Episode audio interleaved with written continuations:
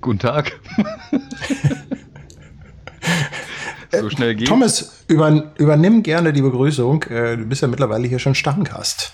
Äh, hallo Internet, äh, willkommen im äh, 1972 äh, Paddy Ludolf und Thomas Jones Livestream, der einfach so wieder anfängt, ohne dass wir uns was überlegt haben, wie wir anfangen. Ohne, ohne Intro, ohne Gedudel, ohne irgendwas, sondern einfach live schalten. Ja, ähm, einfach den roten Knopf drücken. Genau, ja. Ja, ich freue mich, dass, äh, dass du wieder da bist. Wir haben ja äh, einiges zu bereden. Also viele haben das ja mitbekommen. Gab ja ein neues Zeug von Fuji letzte Woche. Womit ich mhm. gerne anfangen würde, äh, auf deine Empfehlung hin habe ich mir jetzt dann doch mal eine Fuji XS10 ausgeliehen. Ja, Fuji mhm. war dann doch so freundlich, mir sie zur Verfügung zu stellen, gemeinsam mit dem 18er. Ähm, diesem neuen 1814, ne? Mhm. Ähm, ich glaube, da ist schon viel wie drüber gesagt worden. Also das Objektiv, das ist, glaube ich, äh, ist eine Macht. Ne? Also ja. das ist wirklich, äh, das ist Bombe, ne? Und das ist so ähm, gut, dass ich mir überlege, ein zweites zu kaufen. das ist so gut, dass ich da erstmal einen Filter vorschrauben muss und Vaseline drauf.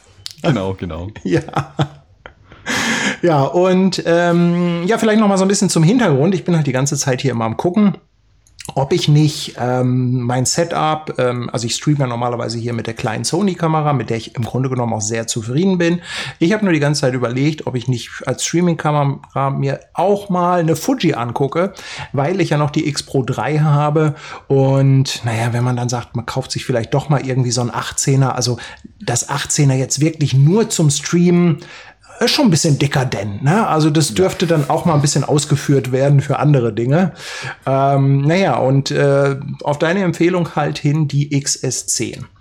Ich hatte sie schon einmal getestet. Ich habe so eine lockere Reihe mal angefangen, Will It Stream, wo ich einfach immer Kameras live schalte und dann online gehe. Ja, und ähm, da hat sie ähm, ein bisschen gezickt. Gezickt mhm. im Sinne von, dass sie gerne im Hintergrund so ein bisschen gepumpt hat. Was man immer ähm, einmal hier oben an dieser Thomas Jones Gedächtnisleuchte und an meinem On-Air-Schild immer so ein bisschen gesehen hat. Ich habe jetzt heute leider keinen Black Mist-Filter drauf, weil der, ähm, weil das Gewinde oh. nicht passt. Super, da bin ich ja froh, weil ich habe meinen heute auch nicht. Ich meine, ist schon im Umzugskarton gelandet. Oh, Jetzt muss ich oh, yeah. ohne Filter heute arbeiten. ja, ja ähm, Genau, und ähm, da hatte sie ein bisschen rumgezuppelt. Ähm, Im Hintergrund immer war ein bisschen ner sehr nervös. Du hast mir noch mal ein paar neue Einstellungen äh, gestern rübergegeben. Und mhm. ähm, daraufhin habe ich in erster Linie, also was ich vor allem modifiziert habe, ist die Geschwindigkeit vom Autofokus. Dass ich einfach gesagt habe, okay, der soll gar nicht so schnell sein. Ähm, der ist nämlich von Haus aus eigentlich sehr schnell. Ähm, und die Empfindlichkeit habe ich jetzt einfach, ich glaube, auf neutral auf null mhm. oder so. Na, und ähm, also hier so, wenn man jetzt, ne, ähm, ja, super, super. Ne, tausendmal ausprobiert und ja. Ne, also, also dieses, also dies hier, das funktioniert super. Also da muss man sich gar keine Gedanken machen. Ähm, ja, da müsst ihr einfach da draußen mal so ein bisschen Feedback geben. Ähm, ich würde sagen, wir streamen damit jetzt einfach und äh, ihr müsst mal sagen, ob euch das in irgendeiner Form unangenehm auffällt, dass vielleicht im Hintergrund irgendwas pumpt oder so. Na, also wenn ihr sagt, okay, hm, ist nervig, schreibt das gerne mal, weil ähm, es ist natürlich jetzt auch schwer, immer die ganze Zeit hier auf das Bild zu gucken und dann zu analysieren, äh, ob da was pumpt. Na? Und äh, im Endeffekt will ich ja auch in die Kamera gucken, um es der Kamera natürlich auch ein bisschen einfacher zu machen, mein Gesicht zu erkennen. Das ist schon schwer genug. Ja. Ah, ja. Brillen sind ja manchmal so ein Problem, aber ich glaube tatsächlich, ähm, dass die Zeit auch vorbei ist bei Fujifilm, nachdem ich jetzt gesehen habe, was die neue XH2S alles kann. Ähm, da die sogar Gesichter mit Masken erkennt, glaube ich, ist Brille das kleinste Problem in Zukunft für diese Kameras. Okay. Ja, so. Da bin ich sehr gespannt. Jetzt muss ich mal kurz den Chat überfliegen. Also irgendjemand schreibt hier, dass der Ton total komisch ist. Äh, müssen wir noch ein paar andere, ähm, müssen wir noch ein paar andere äh, jetzt irgendwie was schreiben. Äh, Thomas ist ein bisschen leise. Okay, den kann ich etwas lauter drehen. Das habe ich eben nicht ausgepegelt. Das will ich aber hier mal eben machen. Dem gebe ich mal ein bisschen mehr Druck hier. Ähm, so, ja, mit der Lautstärke ist das immer nicht so einfach. Ich versuche das hier halt wirklich nach dem Pegel zu machen. Und mhm. ähm, also ganz diffizil geht das gar nicht. Ne? Ich habe ja schon überlegt, ob ich nicht in Zukunft einfach den Trick anwende, dass ich an der einen Stelle immer voll Power gebe und den OBS einfach einen Limiter draufhaue. ja, ich, ich, bin schon kurz davor, für mein neues Streaming-Setup mir tatsächlich einen Hardware-Kompressor zu holen. Also wirklich einen, wo ich alles durchroute und dann wirklich ja, Knöpfe dran ja. habe, dass, dass ich es nicht in Software machen muss, sondern dass ich immer ja. das perfekte Signal eigentlich habe. Ja. Ähm, da kommt halt wir haben ja schon das Problem, dass wir uns mit Kameras auskennen, deswegen ständig am Bild ja. rummachen. Und ich habe ja früher auch im Audiobereich gearbeitet. Also habe ich halt immer diesen Bedarf, ah, das muss auch alles perfekt sein. Also siehe hier, ich habe einen Röhrenvorverstärker mhm. für mein Mikrofon, was zu Tode komprimiert wird durchs Internet, aber Hauptsache Röhrenvorverstärker ja, haben. Ja, ja. Ja, ich kenne diese Problematik. Ich bin ja ähm, in letzter Zeit so ein bisschen äh, dabei gewesen, da ein Downsizing zu machen. Ich hatte ja auch immer hier so viel Gerätschaften, aber ich wollte dann ja irgendwann hier mein neues Setup ein bisschen cleaner haben. Und da ist unter anderem auch ein großes ähm, Audiomischpult verschwunden, also ein kleineres Audio-Interface und so weiter. Und mhm. äh, ich versuche das halt jetzt alles hier mit Software zu lösen. Ne? Ob das der richtige Weg ist, weiß ich auch nicht. Aber gut, am Ende des Tages hoffe ich, dass ihr uns einfach gut versteht. Ähm, wir werden auch nicht singen. Äh, insofern ist das ähm, ja mit der Tonqualität nicht ganz so wichtig. Hauptsache, es ist verständlich. Ja. ja. Genau, Hauptsache irgendwas kommt an. So, jetzt nochmal, äh, ich will nochmal mal kurz hier durchscrollen. In erster Linie sind das alles hier Begrüßungen. Also ja, auf jeden Fall ein herzliches Hallo in alle in die Runde. Ich finde das auch immer sehr cool, dass ihr alle schreibt, wo ihr herkommt. Ja, letzte Woche. Ähm, gab es was Neues bei Fuji. Und zwar, da war ich halt noch in der Türkei. Ich habe das nur so am Rande mitbekommen, musste immer so ein bisschen im Internet gucken, konnte nichts großartig jetzt an Videos und so mir anschauen. Insofern ähm, ja, einfach mal ein bisschen überflogen. XH2S, ähm, das mhm. neue Flaggschiff, äh, kann man sagen, schon mit dem Fokus auf, ähm, auf Video, oder? Ach, Moment, bevor das losgeht, eine Sache noch, wo gerade jemand sagt, äh, mein Hautton ist heute rötlich. Ganz kurz noch zu den Einstellungen. Ich habe jetzt einfach mal die XS10 auf Classic Chrome gestellt und äh, den Weißabgleich einfach so ein bisschen wärmer. Und da ist jetzt keine, da ist kein Latt drauf, da ist jetzt gar nichts korrigiert. Also ich wollte einfach mal die Fuji so, ne? Das nur zur Info für die, die jetzt denken, äh, ja. Gut, aber sprechen wir erstmal über die XH2S und kommen vielleicht später nochmal zurück äh, zu der XS10 ähm, und schauen genau. mal, wie da das Fazit ist. Also XH2S Video Monster. Kann man so sagen, ja. oder? Ja, ich glaube schon. Also die XH1 war damals ja als die Videooffenbarung von Fujifilm angekündigt. War sie auch zu dem Zeitpunkt. Leider Gottes war sie halt ein halbes Jahr später durch die XT3 abgelöst, weil die halt einfach schneller, besser, größer, alles war, weil dann Generationswechsel eigentlich so ein bisschen stattfand. Ähm, aber alle haben immer auf die XH-Serie eigentlich gehofft und jetzt hat es irgendwie auch eine XT4 noch gebraucht und dann den jetzt tatsächlich vollzogenen Generationswechsel auf die fünfte Generation an Sensoren und Prozessoren in den Kameras, um die XH2S als neues Flaggschiff und ja als Videomonster eigentlich ähm, zu bringen. Ich glaube auch tatsächlich, dass die Kamera eher mit den Video-Features im Fokus, sage ich mal, designt wurde und alles, was eben durch diesen Generationswechsel mitkam, macht sie auch noch zu so einer sehr, sehr guten Sport- und Wildlife-Kamera. Aber das ist ja ich will nicht sagen aus Versehen, aber das ist nicht unbedingt der mhm. größte Fokus, den die Kamera hat. Ich glaube, dieses Haar, also zumindest in der Präsentation gesagt, ich habe es ja als Livestream live gestreamt, also ich habe den Fuji-Stream gestreamt und selbst wie ein Sportkommentator äh, meinen Senf dazu gegeben.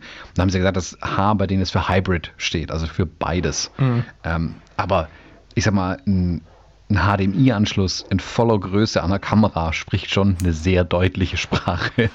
Ähm, das braucht kein Fotograf eigentlich. Und das Layout der Kamera ist ja auch ähm, jetzt wieder klassisch. Also ist ja quasi wie bei der XS10. Ja. Nicht mehr die Retro-Knöpfe. Äh, ein bisschen an die GFX angelehnt. Na? Ja, ähm, ja schon, warte mal, ich mache das mal hier größer. Ähm, ja, und ich glaube, ähm, ja, da sieht man halt, glaube ich, auch, dass der Fokus so ein bisschen in Richtung Video geht, weil da muss man auch mal eins sagen. Ich glaube, beim Thema Video ähm, hilft einem das Retro-Layout nicht unbedingt. Also das, äh, ich glaube schon, dass das ein bisschen fotozentrierter ist. Ja, ja definitiv. Also beim, beim Video hast du ganz andere Anforderungen tatsächlich einfach. Du brauchst viele Sachen einfach nicht, die an diesen äh, Rädchen und Knöpfchen alle dran sind. Ähm, und das ist Oder willst du sie anders belegt haben?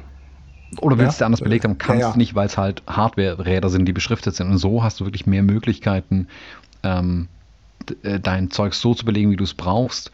Ähm, ist auch sehr angelehnt, finde ich, an die GFX 100S, die ich ja auch habe. Die sieht ja relativ ähnlich. Also die GFX 100S kommt ja auch nur mit dem äh, Wahlrad links daher, wobei die eigentlich eher fotozentriert ist, aber eben ein bisschen anderen Weg geht. Ich bin gespannt, wie die nächsten Kameras aussehen. Ich glaube aber tatsächlich, dass dieses Grundlayout der Kamera, dass eben die H-Serie sich eher Richtung Video richtet, äh, auch die größere Kamera vielleicht ein Stück weit ist mit der tieferen Griffmulde dass die eher die videozentriertere wird, die XT wird eher die fotozentriertere, wobei beide beides vermutlich relativ gut können, aber je, je höher dein Anspruch ist, desto eher greifst du dann zu einen oder zu anderen vermutlich. Aber zur XT5 ist noch nichts bekannt, also ich weiß tatsächlich auch nichts. Ähm, von daher äh, müssen wir nehmen, was wir jetzt hier sehen. Ähm, aber ja, ist definitiv videozentriert. Also es fängt an mit diesen Custom Modes, die ich hier oben ja anwählen kann, wo ich meine eigenen Einstellungen drin hinterlegen kann. Ähm, hier kann ich sogar wählen, ob dieser Custom Mode ein Foto- oder ein Videomodus ist. Sprich, wenn ich auf C1 gehe, ist Fotografie so mein Standard-Setup, super, super. Gehe ich auf C5 zum Beispiel, habe ich mein Standard-Streaming-Setup hinterlegt. Auf C6 habe ich dann alles mit F-Log eingerichtet und so wie ich aufnehme oder wie auch immer. Ähm, da merkt man schon, in welche Richtung die Kamera geht. Also ich denke, die Videografen hm. werden damit eine helle Freude haben. Es ist auch, ich gehe mal ein paar Bilder weiter, hier zu den Anschlüssen zum Beispiel.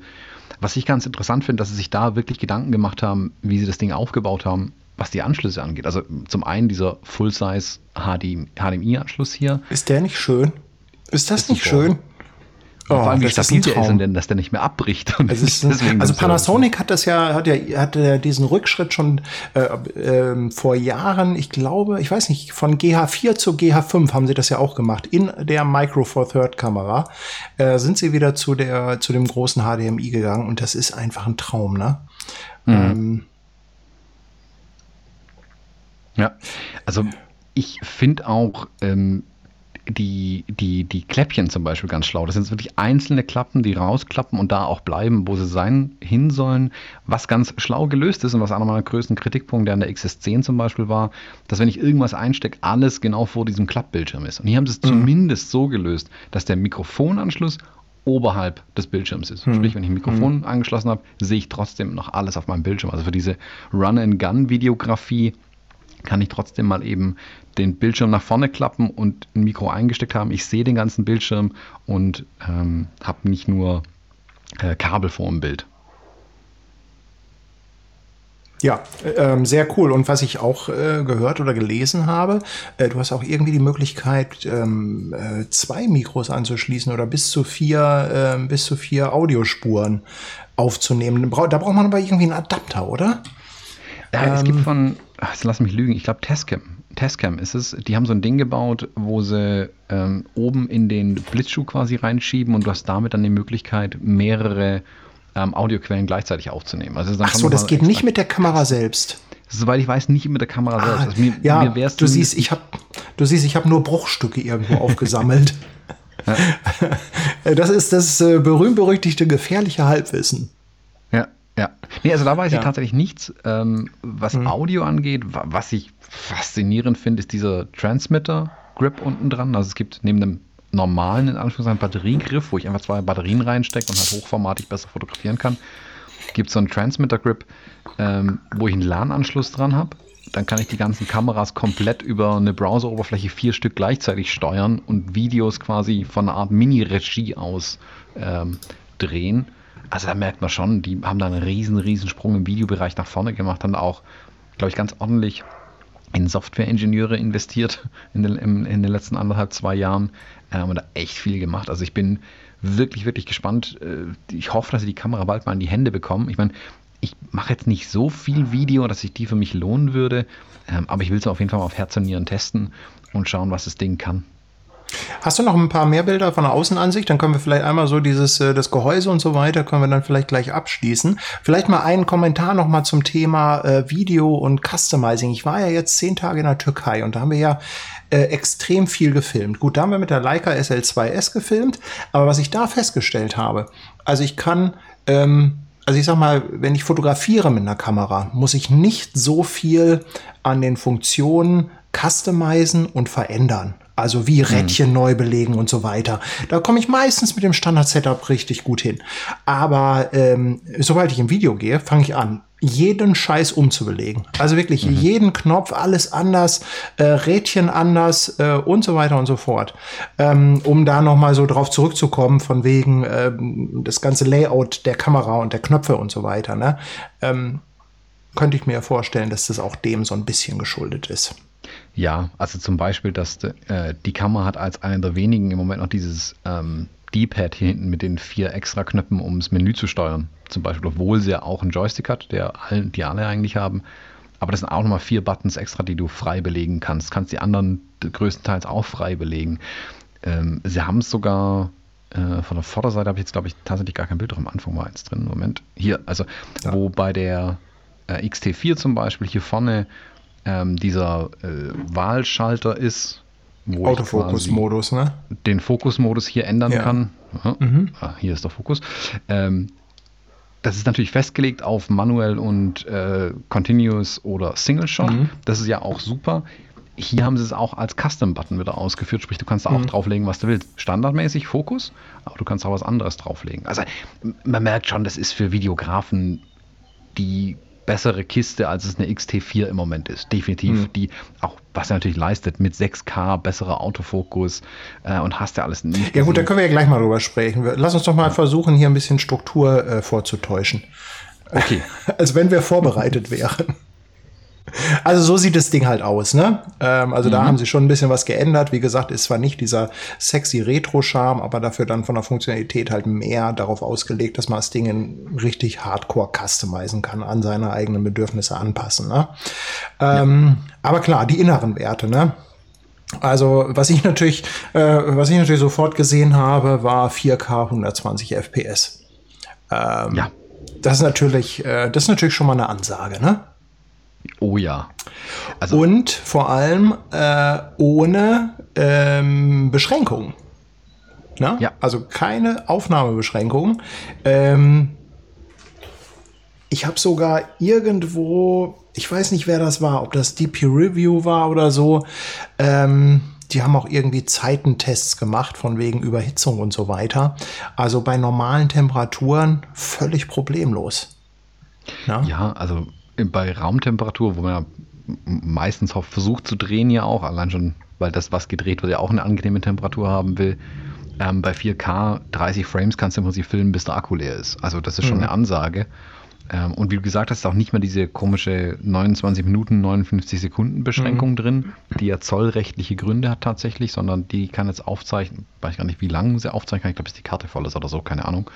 Ähm, aber es ist auf jeden Fall nicht mehr diese 30-Minuten-Beschränkung drin. Mhm. Ähm, und für den Hardcore-Einsatz, wenn man dann, also, keine Ahnung, 6K filmt und schon eher an die Hitzegrenzen vielleicht rankommt bei der Kamera. Es gibt einen äh, Lüfter, der sich hinten äh, Moment, ich zeig's dir nochmal. Kann man draufklippen oder so, ne? Genau, also man klappt ja. das Display quasi aus äh, mhm. Und an dem Platz, wo das Display dann ja. gewesen ist, wird ein Lüfter eingebaut, den ich festschrauben mhm. kann und dann bläst dann von hinten quasi Luft auf die Kamera drauf. Was eine schlaue Lösung ist, eigentlich den modular zu machen. Also Panasonic hat das ja schon integriert äh, in den eher videozentrischen Kameras. Ähm, hieß es als Zubehörteil ausgeführt was gar nicht blöd ist, weil wenn ich jetzt doch Wildlife-Fotograf bin oder Sportfotografie, brauche ich keinen Lüfter in der Kamera.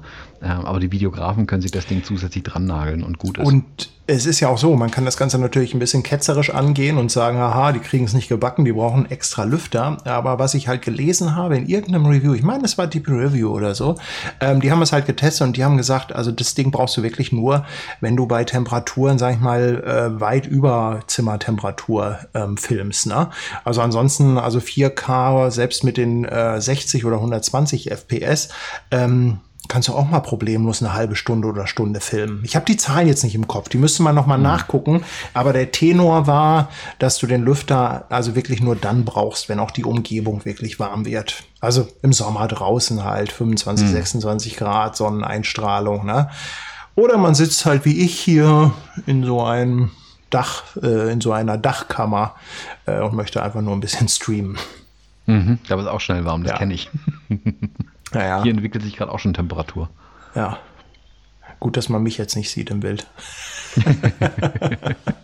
Eisbeutel auf dem Kopf. Ja. Ja, was ja. haben wir noch? Äh, äh, was ist dir noch so ins Auge gestochen? Also wir müssen ja jetzt auch nicht die, wir müssen jetzt auch nicht alle Spezifikationen so von vorne bis hinten durchkauen. Mich würde in erster Linie mal so interessieren, was dich äh, angesprungen hat, wo du gesagt hast, oh, das triggert dich so ein bisschen. Das, das sind eigentlich so die Sachen, wo du auch persönlich jetzt äh, was mit anfangen könntest. Also was mich am meisten begeistert hat, war wirklich ähm, dieser Stacked Sensor, also ein gestapelter Sensor. Das ist komplett neu bei Fujifilm tatsächlich. Das ist der erste, den sie in der Art bauen. Kurz zur Erklärung. Die Sensoren sind normalerweise so aufgebaut, dass du vorne irgendwie ein paar Linsen auf dem Sensor, ja, auf dem Sensor drauf hast. Ähm, dann kommt ein bisschen äh, Elektronik und irgendwann kommt dann hinten tatsächlich auch mal die eigentliche lichtempfindliche Fläche. Ähm, die Stacked-Sensoren sind zum einen andersrum aufgebaut und wesentlich kompakter in ihrer Bauweise, was dir gleichzeitig mehr Raum gibt und noch, um noch mehr am Sensor unterzukriegen. Sprich, du kriegst viel mehr Daten aus dem Sensor raus. Ähm, also die schießt 40 Frames pro Sekunde mit einem elektronischen Verschluss. Das ist immer dann bei den äh, Sportfotografen irgendwie, die das natürlich sehr gerne nutzen werden. Ähm, was der Sensor aber auch, oder der Sensor mit Prozessor ermöglicht, ähm, sind die ganzen neuen Features wie verbesserter Autofokus nochmal. Das Tracking, Gesichts- und äh, Augentracking ist nochmal wesentlich verbessert worden. Wohl, ich habe eine Objekterkennung, also ich kann einstellen, Tiere, äh, was ist Tiere, Autos, Motorräder, Züge, Flugzeuge, ähm, Vögel separat nochmal genau. Ähm, zu tracken und dort, dort auch wirklich dann die Köpfe zu finden, sowohl im Video als auch in, ähm, im Bildmodus natürlich. Und es scheint wesentlich besser zu sein. Also was ich jetzt gesehen habe, du hast DP Review erwähnt, ich habe äh, noch ein paar andere Videos gesehen, wo das ein bisschen getestet worden ist. Das sieht sehr solide aus, vor allem wenn man bedenkt, äh, dass die meisten nur eine, ähm, eine Pre-Production-Kamera haben, die noch nicht final ist, wo auch die Filmware noch nicht final ist. Äh, ich habe das damals mit der XS10 ja selbst mitgemacht, also die XS10, die ich hatte, um mein, um mein Promo-Video zu drehen, das war auch eine Pre-Production-Kamera und da waren paar Features noch nicht so super stabil, sag ich mal. ähm, es war aber noch nicht die finale Kamera. Aber ich habe dann gesehen, okay, jetzt kam die XS10 dann final raus. Ich habe dann auch eine davon bekommen zum Testen. Äh, und die war äh, nochmal wesentlich besser. Deswegen glaube ich tatsächlich auch, dass die Tests, die wir bisher gesehen haben, noch nicht unbedingt ähm, das Ende sind äh, von dem, was die Kamera tatsächlich kann. Also ich bin wirklich, wirklich gespannt, wenn man bedenkt, wie in der vierten Generation von den Kameras, also angefangen bei der XT3 bis am Ende zu der XT4 und der XS10, der Fokus verbessert worden ist nochmal. Und das ist jetzt der Beginn von einer neuen Generation. Glaube ich, dass der Augenautofokus ähm, gerade auch im Videobereich ähm, sehr, sehr viel näher an Sony ranrücken wird. Äh, oder auch Canon, die das mittlerweile richtig geil machen. Ähm, da war es, glaube ich, war die, die bisherigen Fuji-Kameras waren so ein bisschen am Ende dessen, was einfach möglich ist auf der Hardware. Jetzt durch den Switch äh, ist da, glaube ich, wieder viel Luft nach oben, wo sie weitermachen können. Das Schöne ist auch, dass. ja, sorry. Nö, er redet ruhig weiter. Tu, ich höre ja. dir zu. also, weil hier gerade die Frage aufkam, ähm, Captain Look hat es geschrieben hier genau. Äh, das Beste ist das Heave-Format. Also, das äh, hat mich auch schon lange ein bisschen genervt dass dieses HEIF-Format nicht auf den Fujifilm-Kameras bisher angekommen ist. Also das ist, ich will nicht sagen besseres JPEG, aber es ist irgendwo auf der halben Strecke zwischen JPEG und RAW, wobei es ähm, kleinere Dateien produziert wie JPEG bei besserer Qualität im mhm. Normalfall ähm, und du noch mehr Spielraum am Ende hast für Bearbeitung tatsächlich. Nicht wie in einem RAW, das brauche ich aber auch nicht unbedingt, aber so ein bisschen was an den Schatten machen, so ein bisschen was an den Lichtern machen, so ein bisschen mehr an den Farben drehen, kann man im Zweifelsfall hinterher noch machen ähm, und muss nicht gleich aufs RAW-Format gehen. Kann natürlich RAW mhm. noch im Backup fotografieren, aber auch da das HEIF-Format jetzt endlich zu haben, ähm, ja, also dadurch würde ich mit der Kamera kein einziges JPEG mehr fotografieren, das macht keinen Sinn mehr. Ich würde sofort auf das HEIF gehen, weil es eigentlich nur Vorteile hat gegenüber den JPEGs. Ist ja auch mittlerweile, ähm, also zumindest im iPhone, ist es ja das, äh, glaube ich, Standardformat, ne? Ja, schon eine Weile sogar. Ja, also das schon eine ganze Weile, ne? Ja, ja. Apple versteckt das immer ganz gut. Ja, ja. Ähm, aber auch ähm, Lightroom und Capture One ziehen ja danach und unterstützen mhm. mittlerweile die HEIF-Daten. Also es ist nicht mehr so, dass es ein exotisches Format ist. Ich glaube, das ist angekommen mittlerweile, dass es das ähm, durchaus Muss sich jetzt halt durchsetzen, ne? Und dann kann man ja sogar, ähm, man kann ja sogar 16-Bit TIFF aufnehmen, ne? Ja, also äh, aufnehmen glaube ich nicht. Man nee, äh, wobei, generieren ja, lassen in der Kamera. Generieren genau. lassen, weil äh, das RAW ist ja nach wie vor 14-Bit. Ja, und dann macht er daraus, also da habe ich mich gefragt, was das genau soll und wie das funktioniert. Aber ich könnte mir einfach vorstellen, dass man sagt, okay, das ist im Prinzip das bessere JPEG. Also wenn man jetzt wirklich sagt, man macht so eine Art JPEG-Fotografie mit Rezepten und so weiter äh, und lässt sich und macht dann ein TIFF, dann hat man quasi als Basis das RAW. Mhm. Da wird dann das Rezept draufgehauen und daraus mhm. dann ein TIFF gemacht. Genau. Also kann man das kann so ungefähr verstehen? Ich kann das ja hier mal kurz versuchen zu demonstrieren, so ein bisschen. Ich mache hier einfach mal kurz äh, ein Bild. Ach, hast du das da auch schon? Oder? Äh, das konnte die alte, also nicht im 16-Bit-Modus, aber zumindest ähm, die Funktionsweise kann ich mal kurz zeigen. Also ich kann, ah, okay. äh, wenn ich hier so meine Tastatur fotografiere, was man so an der Kamera macht, ähm, wenn ich ein RAW gemacht habe, kann ich über dieses Q-Menü ähm, in die RAW-Konvertierung auf der Kamera eingreifen. Mhm. Kann dann wirklich hergehen und sagen, okay, ich passe bestimmte, ähm, die Filmsimulation nachträglich an, okay, Classic Chrome fand ich jetzt nicht super, ich will lieber Classic Negative haben, den Körnungseffekt, große Körnung, starke Körnung, super. Ähm, kann Weißabgleich, sonst was, alles, alles im Prinzip anpassen, was ich mit den Rezepten auch machen könnte und kann dann unter anderem den Dateityp auswählen. Ach, guck mal, mhm. ich habe schon eine mit 16-Bit. Ähm, oh, okay. Und kann dann ein 16-Bit TIFF ähm, hier erstellen lassen. Drück nochmal ja. auf Q, rödel, rödel, rödel, speichern, super, dann habe ich ein 16-Bit TIFF hier erstellt. Ja, und das ja. ist halt schon eine Ansage. Also ich brauche es nie, aber dass die Möglichkeit da ist, ist natürlich eine feine Sache. Ja, da muss man halt sagen, einfach so ein bisschen gucken, was das Anwendungsprofil ist. Ne? Ähm, ja. Also gibt ja in allen Kameras immer Dinge, die man braucht und äh, beziehungsweise die viele Leute nicht brauchen und der eine oder andere, der braucht es dann wieder. Äh, man hat dann so Spezialfälle. Ähm, das ist ja auch so, wenn du manchmal in die, ähm, wenn man so in die, ähm, na, wie heißt das jetzt? wenn eine neue Firmware rauskommt, äh, die Release äh, Notes, genau, die Release Notes. Wenn man da manchmal reinschaut und so eine Liste liest, dann denkt man sich ja auch manchmal, ja, what the fuck? Was haben sie da gemacht? Wofür? Was soll das? Ähm, hm. Ja, da gab es wahrscheinlich irgendwo einen speziellen Anwendungsfall, ähm, ja, wo das dann Sinn macht, ne? Ja, es ist ja oft mal auch aus so Feedback-Runden raus. Also ich bin ja Ex-Photographer und ich habe die E-Mails auch schon bekommen, wo dann wirklich bei den Ex-Photographern abgefragt wird. Also bei den Menschen, die tatsächlich diese Kameras einsetzen und nicht die Entwickler. Das ist ein großer Unterschied manchmal, was Entwickler mhm. denken oder was auch die äh, Produktmanager denken und was tatsächlich die Fotografen und Fotografen denken, die mit den Kisten arbeiten. Ähm, bei der GFX 50R zum Beispiel ähm, habe ich die Feedbackrunde, nee, die 50, nee, 50S2, da ähm, war ich in der Feedbackrunde mit drin ähm, und wir durften dann einfach Feedback geben, okay, was an den Software-Features, wo seht ihr, was hakt, was sind eure wichtigsten Änderungen, was sind eure Wünsche, was hättet ihr ganz anders, habt ihr irgendwelche wilden Ideen, äh, dann kannst du da irgendwie ausspielen und sagen, ja, ich hätte das gern alles in blau, keine Ahnung, was halt immer du auch hast irgendwie. Und ich glaube, da kommt, wenn sie da genug sammelt ähm, aus der realen Anwendung, dann fließt es auch definitiv in die Software äh, dann ein am Ende. Ja, hin und wieder. Sag mal, womit streamst du jetzt? Mit der XT3, ne? Mit einer XT3, ja. Ich habe genau, schon gemerkt, dass deine ja. zuppelt ein bisschen mehr wie meine. Die ist manchmal ein bisschen nervös, ne? Ja. Also gleiches Objektiv. Äh, okay. Ja, gut. Also die zwei Faktoren, die man einstellen kann, ich weiß nicht, wie du da jetzt nochmal eingestellt hattest. Man kann zum einen die Geschwindigkeit ändern, also wie schnell sie quasi den Genau, die habe ich macht. auf minus 5 gemacht. Genau, ja. ganz langsam. Wobei das trotzdem schnell ist, ne? Also das ist, ja, ich habe nicht das, das Gefühl.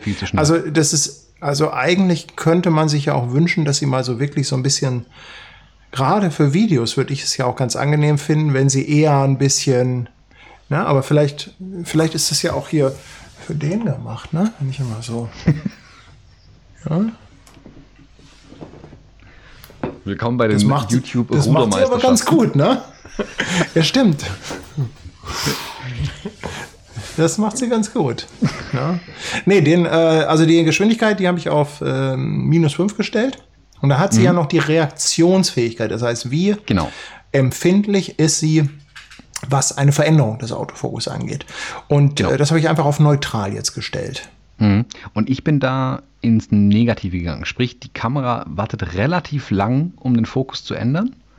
Und ich glaube, genau das federt diese, diese, dieses Mikropumpen in dem Fall ab, dass er eben ganz kurz den Fokus verliert und wenn es zu schnell eingestellt ist, dann haha, versucht er irgendwas zu finden und bei mir wartet es halt mhm. einfach kurz und dann hat es meistens wieder gefunden.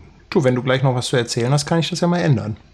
Dann muss ich nur aufstehen und äh, äh, weil die Kamera da auf dem Stativ ist. Genau, ich, ich ruder ähm, hier so lange einfach weiter. Du ruderst so lange, ne? Ja, nee, aber das ist jetzt auch nur mal so am Rand. Aber ich finde, ich meine, ist ja auch mal ganz interessant. Also ähm, ich war jetzt eigentlich davon ausgegangen, dass die XS10, was halt so die Focus Engine angeht, schon irgendwo äh, XT3, XT4 ähnlich ist, weil ich kann mir auch nicht vorstellen, dass da immer alles neu und anders ist. Also die machen es, die tun sich auch selber in der Entwicklung keinen Gefallen damit, wenn da ähm, andere Software-Routinen drin sind. Das heißt, ich kann mir ja schon vorstellen, dass sie einfach sagen, okay, pass mal auf den Autofokus, den haben wir jetzt für die XT4, für den Sensor äh, haben wir so und so programmiert. Da gibt's halt äh, so, so, eine ganze Software-Library nur für den Autofokus und dass die dann einfach sagen, okay, lass uns das jetzt mal nehmen und das schieben wir dann auch in die XS10.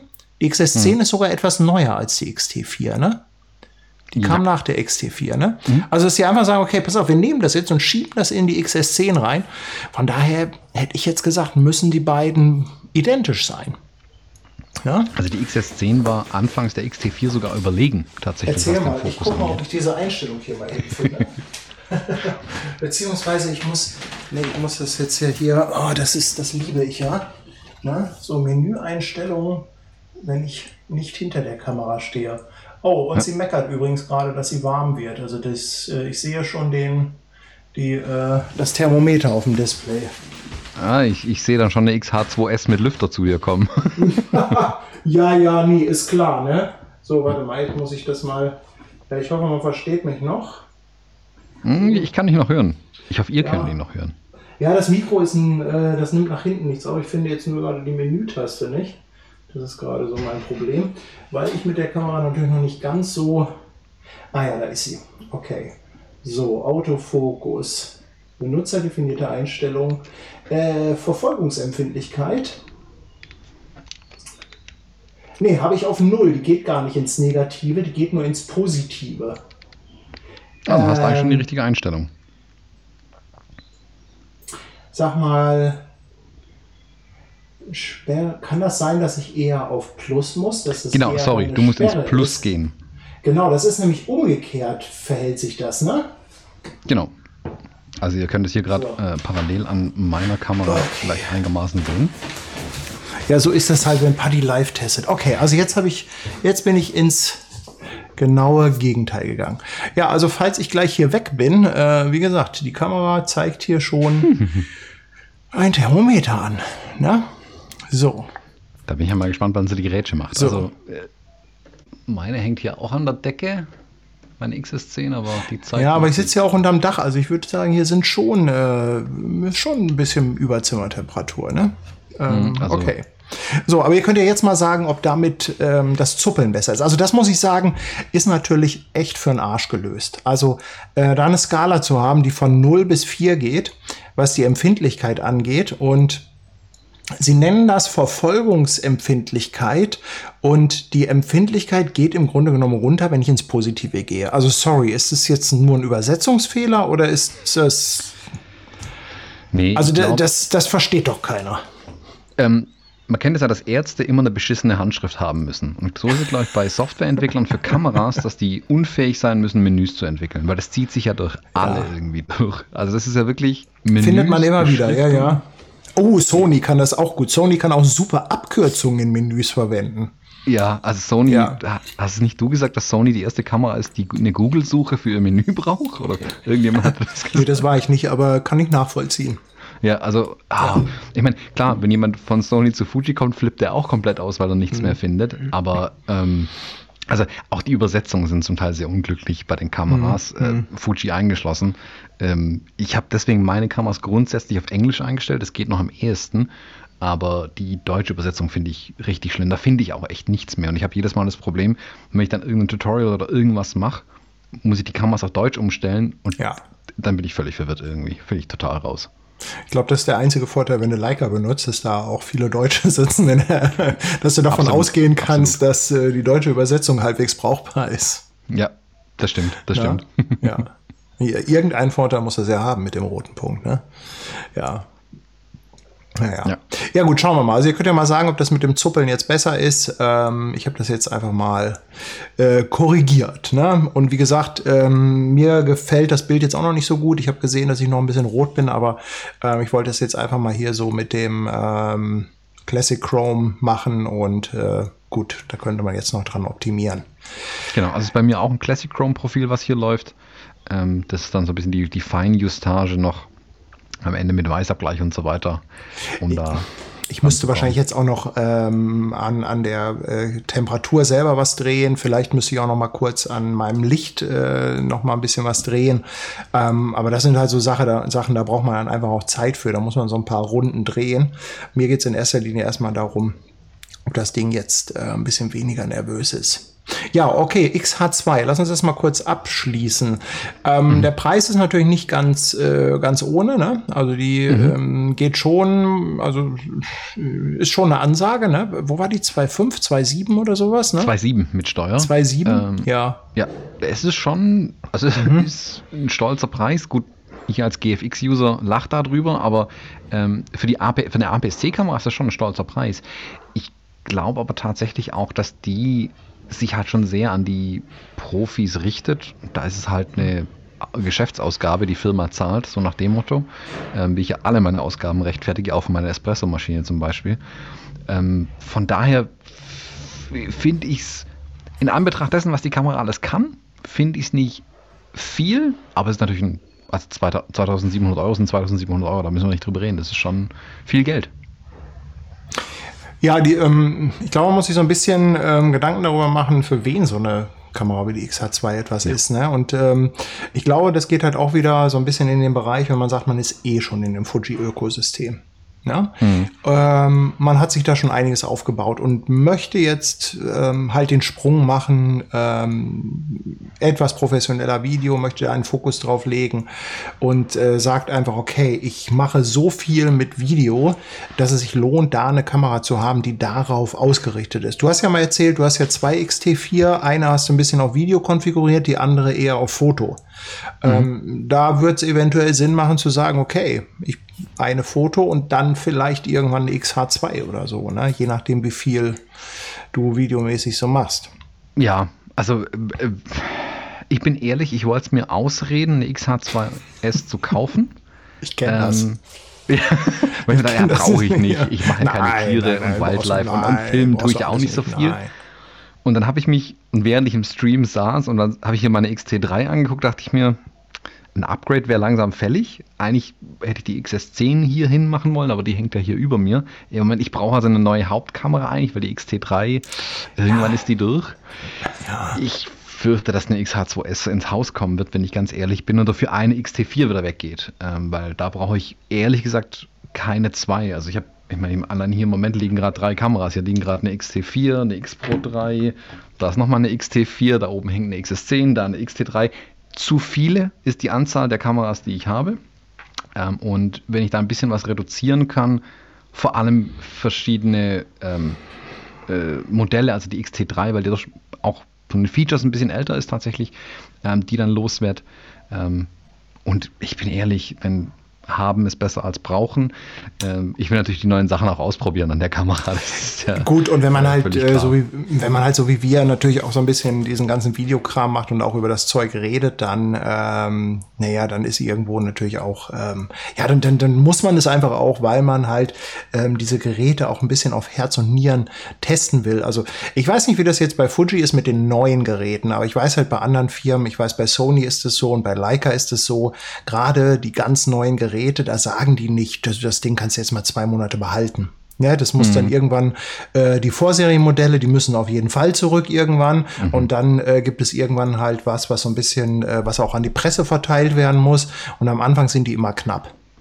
Na, und mhm. wenn du dann halt wirklich sagst, du willst da zum Beispiel irgendwie mal ein bisschen mehr drüber machen, Tutorials, Videos und so weiter, ähm, dann ist es halt schon ganz gut, ähm, ja, da eine zu haben. Na? Ja. Äh, ja, also ich mache ja auch die Workshops für Fujifilm zum Beispiel und da habe ich auch ständig Leihgeräte eigentlich im Haus, an denen ich mich dann bedienen kann, weil klar, der Workshop dauert einen Tag, aber man kriegt die natürlich mit entsprechenden Puffer vorher, kann dann ein bisschen dann behalten.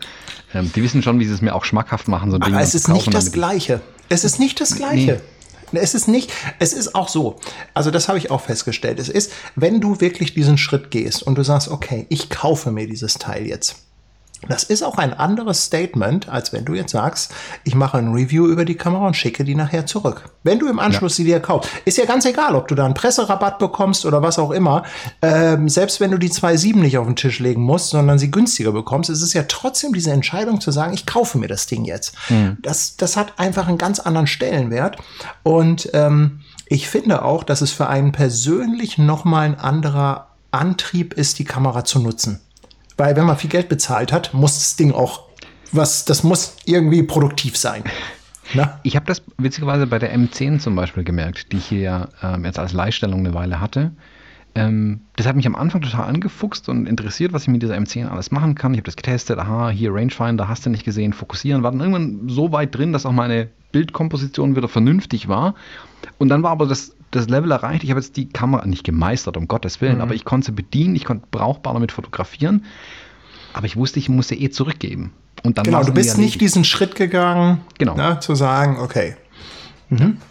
Äh, und ich glaube schon, dass das ein wichtiger Punkt ist, ähm, auch dann sich diesen, die letzten Schritte zu machen, sich intensiv mit dem Ding zu beschäftigen. Ich habe das ja zum Beispiel auch damals so gemacht mit der XT4. Ich dachte mir, ehrlich gesagt, meine XT3 und meine X Pro 3, die tun es mir eigentlich. Ich brauche keine XT4. Ich dachte mir aber auch, A, es ist die Flaggschiffkamera und ich will wirklich Langzeit testen, was kann das Ding. Habe ich mir eine gekauft, weil ja, ja. verkaufe ich sie halt auch einfach wieder. Habe sie getestet, getestet, getestet und dann nach wirklich einer langen Zeit auch mal sagen können, nach Monaten, mit dem, wo ich jeden Tag mit dem Ding gearbeitet habe, mhm. weil es meine Hauptkamera dann einfach war. Okay, jetzt weiß ich, was wirklich gut ist oder was auch einfach nicht so gut ist. Also ich habe ja meine Meinung zu diesem ähm, Umklappdisplay zum Beispiel dann tatsächlich doch geändert. Ich dachte mir anfangs, ah, das ist ja super, auch beim Fotografieren, das ist ja nicht verkehrt. Ich bin ehrlich, ich hoffe, dass die XT5 das hier wieder ablöst und einfach nur hinten ein klappbares Display mhm. dran hat, mhm. was nach oben, nach unten klappt, vielleicht noch so ein bisschen zur Seite weg aber nicht mehr ganz rum. Für Fotografie ist es eigentlich nicht notwendig, meiner Meinung nach. Ähm, ich habe ein einziges Mal damit so eine Art Selfie-Bild gemacht und da dachte ich mir, das brauche ich nicht. und dann war es das auch, wofür ich das gemacht habe. Ja, Video das ist ein bisschen, super, ist ein bisschen schade, weil äh, für Video ist es halt super und für Foto eher nicht. Ne, das habe ich damals mhm. schon äh, bei den Olympus OMD immer gesagt. Ne? Die ersten OMDs, die hatten halt auch diese Klappdisplays und die waren super für Foto, weil die halt auch gut funktioniert haben und die hast du nur einfach so, die hatten auch so einen tollen Mechanismus, der lief sehr schön. Ne? Und das war halt echt so wunderbar, die Kamera ein bisschen vorm Bauch halten, ein bisschen tiefer Ne? Großartig. In dem Moment, wo du das zur Seite ausklappst, ist das Display immer im Weg. Weil ein Display, was du zur Seite ausklappst, dann kannst du die Kamera nicht mehr so gut ähm, einfach so in der Hand halten. Ne? Die stört halt mhm. halt irgendwie dann immer. Mhm. Aber ähm, ich weiß auch nicht, ob es da, gibt's da irgend, hat da irgendeiner eine ganz smarte Lösung, die für alles funktioniert? Ich, ich glaube da, also ich habe mal, ich, also ich komme aus dem Produktmanagement. Ich bin es gewohnt, hanebüchene Prototypen selbst zu bauen, um meinen Entwicklern irgendwas zu erklären. Und ich habe mich wirklich mal einen Tag lang hingesetzt und wirklich mit dem Cuttermesser, Pappe, Tesa und Scheiß irgendwie versucht, eine, eine, ein Display zu bauen, was besser funktioniert, was also beide Welten irgendwie in sich vereint. Habe es dann von vorne nach hinten gedreht und rumgepasst, aber am Ende scheitert es an, einfach an, an praktischen Dingen. Mein, meine Lösung war super, das Display hätte man halt nicht mehr anschließen können. Also es wäre halt einfach ein schwarzer Kasten gewesen, weil es keine Elektronik gehabt hätte. Aber ich meine, also. da fällt mir gerade ein, äh, wenn ich jetzt einfach hier mal eingreife, äh, ich hoffe, dass ich da hier einfach so. Ähm, wieso kriegt GoPro das hin? Einfach ein Display nach vorne und nach hinten zu bauen. Ja. ja. Wo, ne? Also da müsste, das müsste doch auch irgendwie äh, bei den äh, Foto- und Filmkameras machbar sein. Wäre jetzt glaub, mal so mein noch, erster Gedanke. Ähm, ja, da ist noch Luft nach oben und ich glaube tatsächlich, dass die etablierten Hersteller, ähm, kenne Nikon, Sony, Fujifilm, Leica, ähm, ganz egal. Das ist aber sehr nett, dass du Leica noch hinten dran nennst. Political correct. ja, voll, weiß ich ja. Ähm, Aber ich glaube, dass die viel von DJI und GoPro lernen können tatsächlich, mhm. weil die wirklich neue Ideen machen. Ja. Oder Sigma finde ich zum Beispiel spannend. Sigma ist einer der Foto- oder Kamerahersteller, da ist ja jede Kamera irgendwie völlig wild und irre, sodass man sich jedes Mal denkt, ja. um Gottes Willen, was haben die getrunken? Aber die probieren richtig aus. Die toben sich aus, denen ist alles wurscht, was sie davor gebaut haben. Nichts ist mehr kompatibel, aber sie, sie machen neue Sachen. Also bauen, was war die eine, die, die vor der FP, wo der Sensor im Objektiv drin war. Völliger Schwachsinn eigentlich, aber die haben das als Serie gebaut. Einfach so. Also schon mutig auf jeden Fall. Und da hoffe ich ja immer, dass die Hersteller ein bisschen mutiger werden tatsächlich. Ja, das hoffe ich auch. Das hoffe ich auch, weil äh, machbar ist es und es sind halt äh, sind halt also auch wirklich so diese Kleinigkeiten, ne? ähm, die dann immer wieder so ein bisschen nerven. Und äh, ja, Klappdisplay ist halt heutzutage einfach auch ein Muss bei einer Kamera. Ne? Ja. Äh, insofern, ja. Geht nicht ohne. Geht schwer, geht sehr schwer ohne. Na, da gibt es ja. manchmal so äh, Leute, die erzählen dir dann, ja, aber dafür haben wir doch eine App. Na? Ja, toll, genau. Und bis, die, äh, bis das Handy mit der Kamera verbunden ist und ich auf der App ein Bild habe, vergehen irgendwie locker anderthalb Minuten oder so. Also insofern.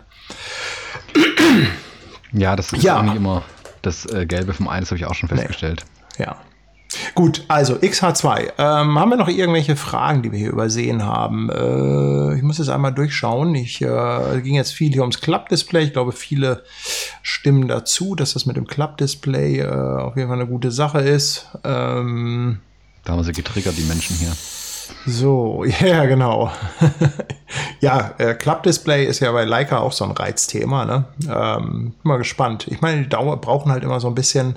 Ähm, Wobei man ja sagen muss, ähm, also das muss ich jetzt Leica mal zugute halten. Sie haben dann schon in den letzten Jahren, also gerade so was die Q anging und dann auch irgendwann die SL, äh, man hat schon gemerkt, dass sie so an der einen oder anderen Stelle dann auch gelernt haben. Also sie haben sich schon so ein bisschen zurückgelehnt und dann teilweise gesagt, okay, das nehmen wir und das nehmen wir.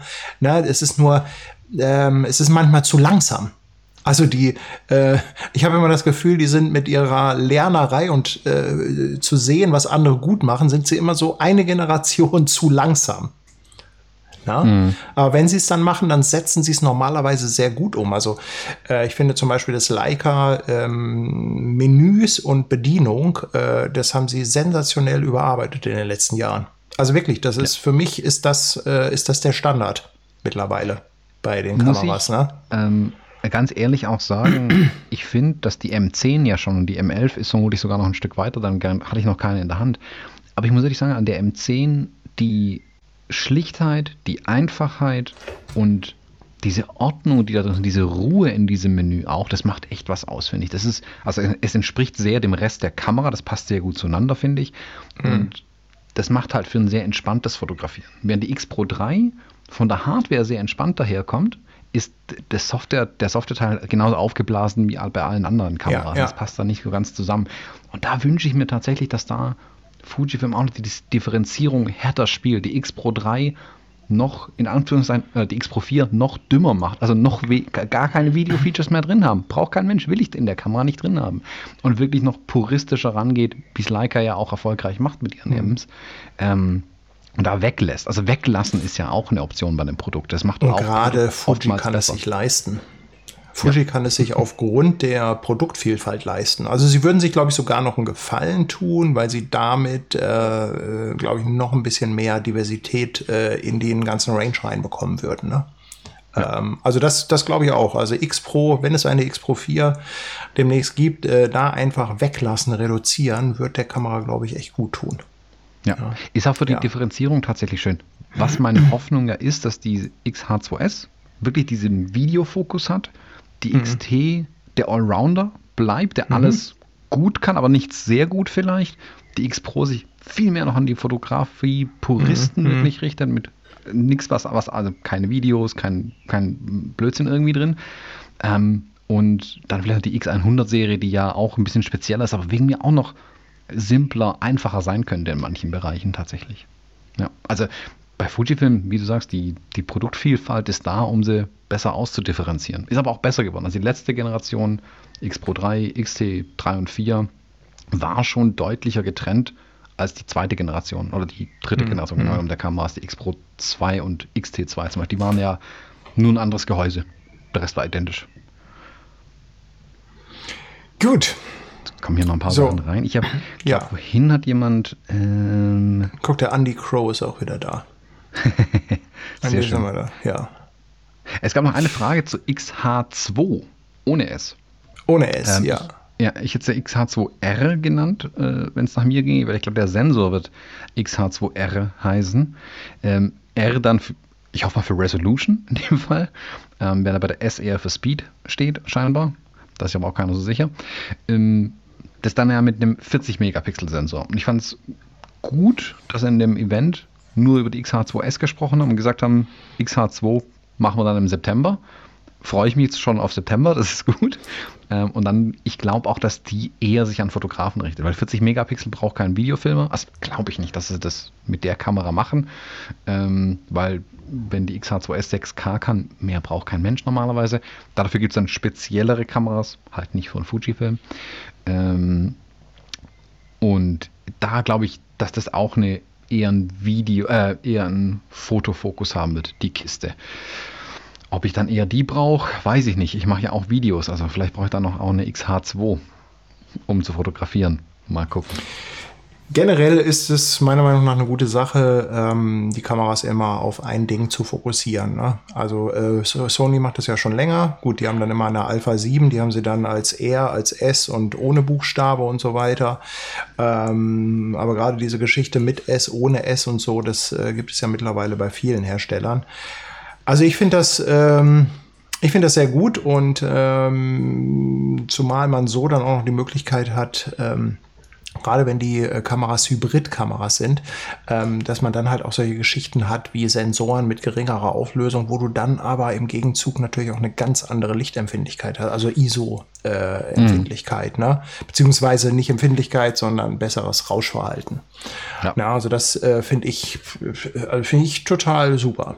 Ja, ich bin sowieso eher ein Fan äh, von dieser ganzen, ähm, ich sag mal so bis 30 Megapixel, ne? Also je nachdem, 24, 26. Für mich ist das alles so ein, ein Kosmos, ne? Ähm, Im Gegensatz zu allem, was dann, sag ich mal, 40 plus ist. Ja, 40, 50, 60 plus, dann, also dann muss meiner Meinung nach auch schon eher bei den kleinen Bildsensoren sein, um das wieder in Verhältnis zu bringen. Ähm, und dann noch mehr, bis dann meiner Meinung nach schnell bei den Mittelformatsensoren tatsächlich. Ich glaube tatsächlich, dass Fujifilm mit diesem 40 Megapixel Sensor eher eine Kamera platzieren will, die eine hohe Auflösung bietet. Und ich könnte mir sehr gut vorstellen, dass die XT5 trotzdem nur mit einem 26 Megapixel Sensor daherkommt. Das ist den gleichen, den XH2S hat dann quasi. Dass die XH2 als Auflösungskamera gesehen wird und die XT5 eher als mal, Arbeitsbrot- und Butterkamera. Ähm, und 26 Megapixel reichen völlig aus. Mehr braucht kein Mensch eigentlich. Also die wenigsten werden wirklich mehr brauchen. Ja, das ist, ähm, ähm, also, oder ich sag mal, die, äh, die da wirklich von profitieren, ähm, denke ich mal, sind, ähm, ich will jetzt nicht sagen eine Minderheit, das wäre falsch ausgedrückt, aber ähm, wenn wir jetzt mal wirklich so den Großteil der Fotografen nehmen, äh, alles 20 plus, absolut mehr als genug, ne? Das ist, Ja. also was ich jetzt, äh, was ich gemerkt habe, vielleicht mal eine kleine Randnotiz zum Thema hohe Auflösung. Ich hatte ja in der Türkei die neue DJI Mini 3 Pro Drohne mit. Und das Biest hat ja einen 48 Megapixel Sensor äh, auf irgendwie, ich weiß nicht, der ist ja nicht besonders groß. Ich habe es jetzt nicht im Kopf. Ähm, und ähm, was die aber sehr smart gemacht haben, ist, dass du im Video eine Zoom-Funktion hast. Also wenn du 4K filmst, dann kannst du bis zu zweifach zoomen. Äh, Es ist zwar ein Digital-Zoom, aber ähm, der funktioniert halt sehr gut, weil du natürlich einen 48 Megapixel Sensor hast. Und das haben sie richtig äh, schick umgesetzt. Und ähm, das ist schon sehr geil, wenn du ähm, wenn du zum Beispiel rückwärts fliegst und dabei aber reinzoomst, dann kriegst du so diesen, äh, diesen Vertigo-Effekt, äh, was damals, äh, ich glaube, Alfred Hitchcock hat damit mal irgendwann angefangen. Ne? Ähm, also es ist schon extrem geil, ähm, also in einer Drohne äh, so einen Zoom zu haben. Äh, aber das nur mal am Rande. Ne? Also das heißt, so an einigen Stellen finde ich es, äh, ähm, gibt es dann immer mal so Dinge, wo ich sage, oh ja, ist irgendwie doch geil, so eine hohe Auflösung. Ne? Ja. Äh, Ja. Ich sag mal, haben ist besser als brauchen. Ist natürlich schön, wenn es eine Kamera zumindest gibt, wo ich die höhere Auflösung mhm. habe. Wenn ich es aber nicht brauche, wäre ich ganz froh, wenn ich ehrlich bin, wenn ich eine XT5 haben kann, die eben nicht die hohe Auflösung hat, sondern mir eine höhere Geschwindigkeit bringt, einen besseren Fokus ja. bringt ja. Äh, und ich eben nicht die 40 Megapixel Weniger brauche. Rauschen. Wenn ich, ja? Mega Rauschen, genau. Mhm. Äh, ich bin ehrlich, ein XH2, da müssten sie jetzt schon ordentlich was hinlegen, dass ich die wegen den 40 Megapixeln kaufe, weil ich habe meine GFX 100S, die mehr als doppelt so viele Pixel natürlich hat. Da habe ich so gar keinen Bedarf. Ich dachte aber hm. auch bis letzte Woche, dass ich keinen Bedarf von XH2S habe. Also ich bin einfach mal gespannt, was passiert. Ja, du, ähm, irgendein Use Case lässt sich schon konstruieren. Ne? Ja, immer. Ja. Absolut ja. immer. Ja, ja. so. In jedem Fall. So, ähm. ja. Ähm, willst du noch ein, zwei Sachen? Äh, irgendjemand sagte noch äh, von wegen Objektive. Es gibt ja auch neue Objektive. Vielleicht da noch mal ein, zwei Sachen. Und genau. ähm, ich habe da mal was äh, mitgebracht. Ja, warte mal. Ich mach dich mal wieder hier auf äh, groß. Wo Tata. will denn das? Äh, wo will denn äh, das Objektiv mit der Kamera hin? Ja, das ist ein ja. Riesenklopper auf jeden Fall. Ähm, Fujifilm hat ja bisher so ein bisschen eine Lücke in den Telezooms, also in den wirklich weitreichenden Telezooms. Jetzt haben sie einen 150-600 äh, gebaut in matt Silber. Ich habe überhaupt keine Anwendung für dieses Objektiv, aber matt Silber hätte ich schon. Aber es sieht schon geil aus irgendwie, ne? geil aus. ja, muss man schon ja. sagen. Äh, das ganze Ding sieht auch sehr so aus, als hätten sie einen Canon 70-200 genommen äh, und es im Prinzip äh, das Beste sich abgeschaut, was es an dem Objektiv gibt. Und es ist ein sehr gutes Objektiv äh, und es hier übertragen. Also ich sag, ich habe überhaupt keinen Use Case für das Objektiv. Ich wüsste nicht, was ich mit anfangen soll. Die Tests, die ich jetzt gesehen habe. Trotzdem ähm, geil. Ja, genau. Also ich habe so ein paar Wildlife-Bilder und solche Sachen gesehen. Ähm, da macht es natürlich Sinn. Beim Sport macht sowas Sinn. Mit einem Zweifach-Telekonverter dran ist es natürlich dann äh, echt Gerät, anders kann man es nicht sagen. Mhm. 1200 mm auf APS-C, das sind dann fast 200 mm ähm, Brennweite. Das ist schon eine Ansage. Und mit so einer schnellen Kamera dazu und der Autofokus, der so gut dann mit dem Objektiv zusammenarbeitet, ähm, ja, ist schon eine Ansage. Also auch da wird ein bisschen deutlich, finde ich, dass bei Fujifilm die Kommentare schon ankommen, die die Fotografinnen und Fotografen haben. Also die letzten zwei, drei, vier Jahre haben viele gesagt, mhm. jo, Kamera geil, aber ich habe halt kein Objektiv, mit dem ich Vögel oder Sport fotografieren kann. Hat ein bisschen gedauert und dann kommen sie mit so einer Kiste hier um die Ecke und ähm, ist noch nicht das Ende aller Tage. Ich glaube, da ist noch Luft nach oben tatsächlich, aber also in der Brennweite oder eine höhere Blende, das ist ja, glaube ich, ähm, bis F11 geht es, nee, F8 geht es runter oder sowas. F11, F8, ich weiß gar nicht genau. Also ja, dafür ist es aber auch verhältnismäßig kompakt. Ne? Also wenn du dir mal überlegst, genau. was zum Beispiel so diese typischen Sporttüten von Nikon und Canon gibt, die man immer so am Fußballfeld sieht, das sind ja oftmals zum Beispiel 500, 600 Millimeter, 5,6, 400 Millimeter, 2,8, äh, so diese Kategorien. Ne? Ähm, ja. Das ist ja, die sind ja noch mal deutlich größer, ne? vor allem auch äh, der Durchmesser.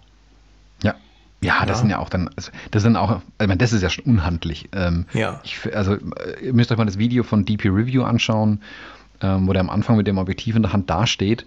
Das ist ja, also der kann sich hinter dem Ding ja fast hm. verstecken. Hm. Ähm, das ist schon, sehr speziell. Also hat nicht umsonst den ja, großen Griff ja. unten dran, um es wegzuwerfen. Also ich hatte ja in der Türkei jetzt auch äh, tatsächlich mal ein 100-400 dabei, weil ich irgendwie mal wieder Bock hatte ähm, auf so ein Teleobjektiv. Habe mir ein 100-400 okay. ausgeliehen. Ähm, ja, auch eine interessante Erfahrung. Ähm, ich glaube, ich habe damit auch ein gutes Bild gemacht. Mhm. Eins. Hat sich gelohnt. Sehr ja. schön. Nein, also du musst, also das, also ich glaube, bei diesen krassen Teleobjektiven, da ist es, ähm, da musst du wirklich einen Use Case haben, weil was ich zum Beispiel festgestellt habe, ähm, wir waren in so Tee, Teeanbaugebieten. So, und da mhm. siehst du halt irgendwo da hinten, weit entfernt, siehst du, da ist irgendwie, äh, ähm, sind da Arbeiter im Feld und pflücken Tee. So, und dann denkst du dir, komm, jetzt holst du mal hier den Prügel raus äh, und ballerst die einfach ab. Ne, stellst dich mhm. dahin, zoomst und wusch, holst die einfach ran. Kannst den Tee riechen quasi. Ja, das, äh, du kriegst sie zwar relativ groß drauf, aber das Bild macht dich nicht an. Ja. Das ist was anderes, als wenn du jetzt selber da in dem Berg stehst und dann irgendwie mit 50, 35 Millimeter oder irgendwie sowas. Es ist was ganz anderes, ne? Mhm. Ähm, auf der anderen Seite gibt es dann Bilder. Wir sind äh, so eine Straße runtergefahren, ne? Ganz lange Straße, so ganz lang gezogen. Und ganz hinten am Ende, da war eine Moschee und vor der Moschee äh, lauter Rauch weil da irgendwo was, ich weiß nicht, ob da was gebrannt hat oder so, ne? Und ähm, da hast du dann diesen krassen Kompressionseffekt. Ne? Mhm. Wenn du irgendwie 200, 300 Millimeter und dann so eine mega Flucht aufnimmst. Und ähm, das auf der anderen Seite war dann wieder so ein Ding, wo ich gesagt habe, ja, da ist das richtig geil. Ne? Mhm. Es gibt Use Cases, aber es ist halt, das Problem ist, was wenn ich jetzt sage, okay, so ich nehme ein Fischei mit, das ist ja meistens so ein kleines Ding, am besten mit manuellem Fokus, weil brauchst du eh nicht, das kannst du in die Tasche reinwerfen. Genau. So ein Riesentrümmer wie dieses 150, 600, ja, ja. das ist eine extra Tasche. Deswegen schwierig. Ja, ja, ja. Ähm, äh, hast du zufällig Werte da? Wie groß, wie schwer? Äh, oh, müsste ich tatsächlich nachschauen. Ich weißt du jetzt auch nicht, ne? Irgendwo. Äh, lass mich mal schauen. Es ist aber gar nicht so schwer. Das hatte mich auch überrascht, tatsächlich. Ähm, weil das, aber es ist vermutlich die coole Farbe einfach. Also matt Silber macht das Ding vermutlich einfach hm. leichter. Ich habe ja mal, ich weiß nicht, ob das, ob das stimmt, ob du das weißt oder jemand aus dem Publikum. Ähm, warum diese äh, großen Canon-Dinger alle grau sind. Bei Nikon sind die ja alle schwarz, bei Canon sind die ja grau. Und ich habe mal zwei Theorien gehört. Das eine ist, damit man sofort erkennt, dass das eine Canon-Linse ist. Und dann hatte ich noch von jemandem die Theorie gehört, äh, ganz einfach deshalb, weil die schwarzen Objektive äh, auf dem Sportplatz bei zu viel Sonne zu warm werden. Mhm. Also haben, hat Fujifilm oh, in der Präsentation auch nochmal explizit gesagt, dass ein weißes Objektiv natürlich kühler bleibt, wenn es den ganzen okay. Tag in der Sonne auf dem Sportplatz rumhängt. Ähm, ich denke, das spielt bei der, sowas wird ja immer dann interessanter, je größer das Objekt tatsächlich auch ist, weil auf, eine, auf ein größeres mhm. Objekt hast du natürlich auch mehr Verzug im Material dann am Ende. Ja, also, ja, klar. Schaut euch mal Brücken ja. an, die haben nicht auch solche Dehnungsstreifen mhm. am Anfang und am Ende normalerweise, weil der ganze Beton sich halt ausdehnt ich denke, dass es schon eine Rolle spielt. Es sieht natürlich auch cool aus, so ein weißes Objektiv ja. zu haben, bin ich ehrlich. Ähm, aber äh, ich könnte mir schon vorstellen, dass es auch eine nicht zu verachtende Rolle spielt, ähm, äh, dass das Ding warm wird. Also ich kenne es von Wildlife-Fotografen, die dann so ein ähm, Laubverhüterli wieder drüber ziehen, damit es die Vögel nicht sofort sehen, dass da irgendwo so ein weißes Objektiv im Baum hängt. Ähm, weil für die ist natürlich dann vermutlich eher auffällig. Ja, gut, wobei das, äh, wir sprechen ja hier jetzt auch wieder über Extreme, ne? Also, ja. wenn du dann wirklich, also ich sag mal, wenn du wirklich ähm, Fußballspiel 90 Minuten, ähm, wenn da wirklich in einer knalligen Sonne stehst, also wenn du die Arschkarte als Fotograf ähm, gezogen hast und wirklich in der Ecke stehst, wo die ganze Zeit Sonne ist und kein Schatten, dann ist das vielleicht relevant. Äh, jemand, der halt seinen Standpunkt wechseln kann und immer mal wieder von hier nach da, ich glaube, da ist das nicht so das Riesenthema dann. Ne? Also ich habe jetzt die Daten greifbar. Äh, es wiegt 1,6 Kilo, die Kiste. Also nur das Objektiv. Hm. Tatsächlich. Also nicht ganz leicht, aber. Aber geht, ne? Also ich habe das, äh, jetzt mal zum Vergleich, ich das hier gerade noch. Ähm, also ich habe hier noch das, äh, das hatte ich jetzt mit, das ist das 100-400 von Sigma. Mhm. Und das wiegt, glaube ich, 1400. Muss ich auch googeln, hm. damit ich jetzt keinen Quatsch erzähle. äh, ja, ja, ja äh, oder 1100. Also irgendwas war da mit äh, äh, so, da, da, da. Aber es ist, äh, ähm, ist natürlich ganz interessant, da einfach mal so einen Vergleich zu haben. So, wo ist das Biest denn hier? 100, 400, äh, da ist es. DGDN, so technische Daten. Zack, zack, zack. Wo ist das? Nee, oh, 1140 nur. 1140 okay. nur. Na, das ist sogar, äh, ja.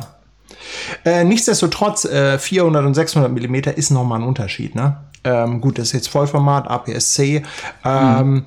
Ich, ähm, aber um das mal einzuordnen, ähm, das war ähm, okay zum Mitnehmen. Also 100, mhm. 400, sagen wir mal 1200 Gramm, diese Größe. Das ist durchaus etwas, ähm, ja, was natürlich äh, zu Buche schlägt, aber machbar ist. Ja? Mhm. Ähm, sobald ich wirklich eine eigene Tasche fürs Objektiv brauche, dann ist es so, hm, Ne? Es gibt ja von Fujifilm dieses 200 mm f2 Objektiv und das ist ja wirklich ein Riesentrümmer. Das ist, also das ist, das ist aber geil.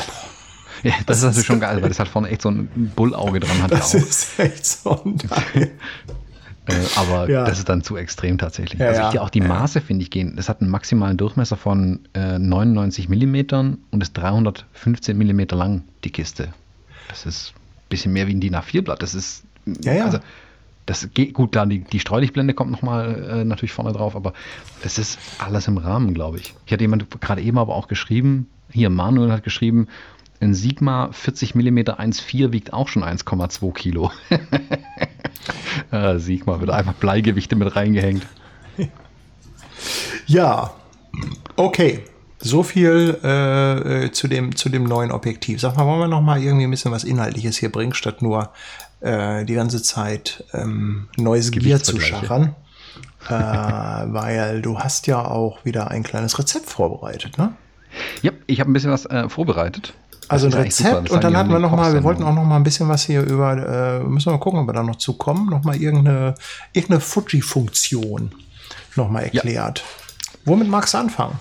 Äh, ich würde tatsächlich, glaube ich, mal mit einem Rezept anfangen, ähm, weil dann können die Leute mal ein paar Bilder sehen und müssen nicht nur uns anschauen die ganze Zeit. Ich habe mir sagen lassen, da sind die Leute Fan davon, wenn sie nicht nur uns sehen müssen. Ich schalte mal eben meinen Bildschirm wieder um.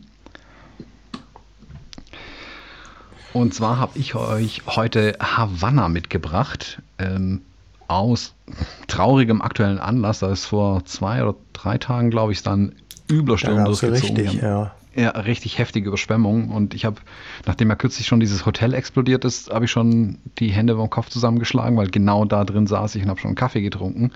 Und jetzt habe ich wieder Bilder aus Havanna gesehen und steht das gleiche Hotel, was komplett explodiert ist, auch noch komplett unter Wasser. Also, boah.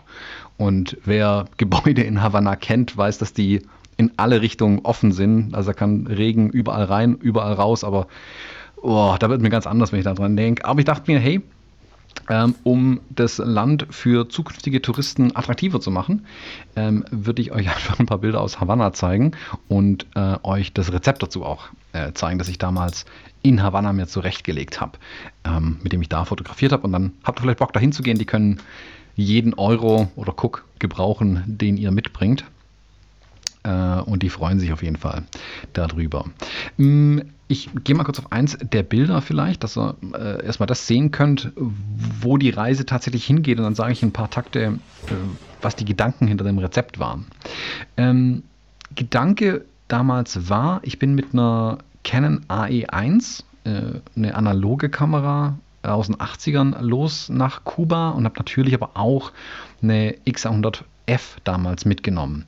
Ich habe äh, mir, glaube ich, fünf, sechs Rollen Kodak Ektar eingepackt für meine Canon AE1, weil Kodak Ektar ist, hat kräftige Farben, kräftige Kontraste und es passt natürlich in, also in meiner Vorstellung zumindest perfekt zu Havanna. Diese ähm, riesigen Autos, diese alten Schlitten, diese bunten Häuser, die man überall hat, diese wirklich deutlichen Primärfarben, die man einfach überall findet.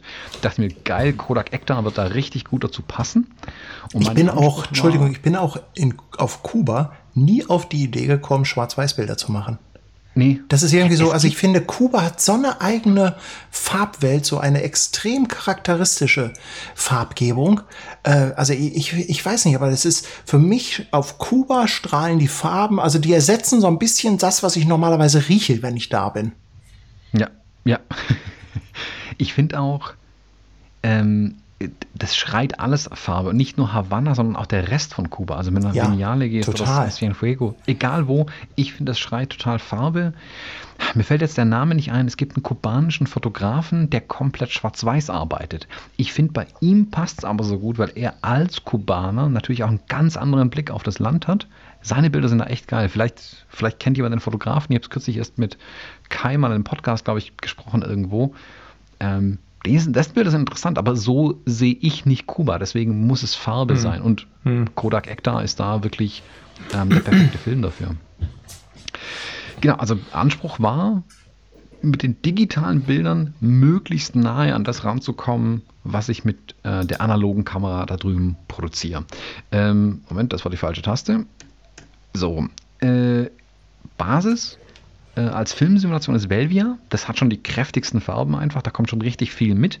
Trotzdem sind die nie äh, übersättigt oder reißen aus oder machen sonst irgendwelche wilden Sachen, was man oftmals hat, wenn man an der Kamera nur die Sättigung nach oben dreht, dann wirken die komisch. Velvia hat eine schöne Rundung drin eigentlich in den Farben.